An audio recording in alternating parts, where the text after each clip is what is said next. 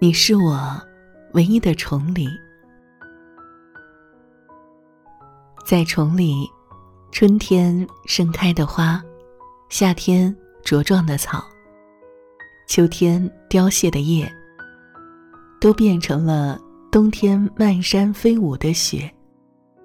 它们只是换了一种方式，继续在盛开。未能拍成的。林先生九宫格画传。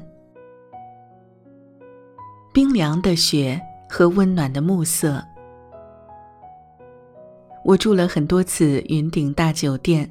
前文说过，云顶大酒店是林先生十几年前来崇礼时修的一座五星级酒店。十几年前啊。不管是因为什么原因，当时能投入那么多钱，在这样一个除了痴迷、热爱滑雪的雪友基本无人问津的山沟里修一座大酒店，想想就觉得疯狂。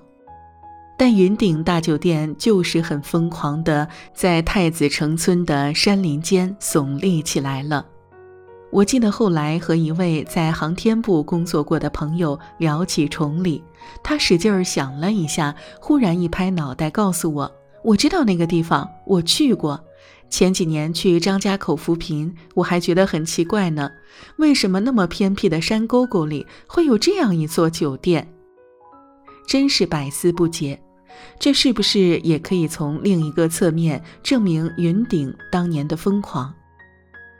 十来年过去了，在那样的山里，云顶大酒店的客房依然还是给入住过的我留下了非常深的记忆。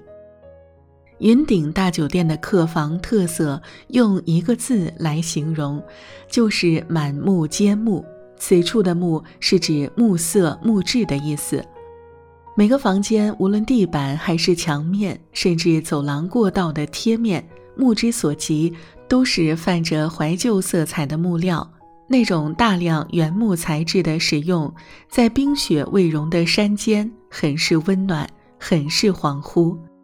每次住进去，总是会给我此刻是置身于一间欧洲小镇的小木屋的感觉，有点梦幻童话的意境。木色的幽香，木色的暖意，窗外白雪的清凉。和房间内木质带来的居家舒适感，和国内其他华贵奢丽大理石铺砌的星级酒店有着不一样的氛围。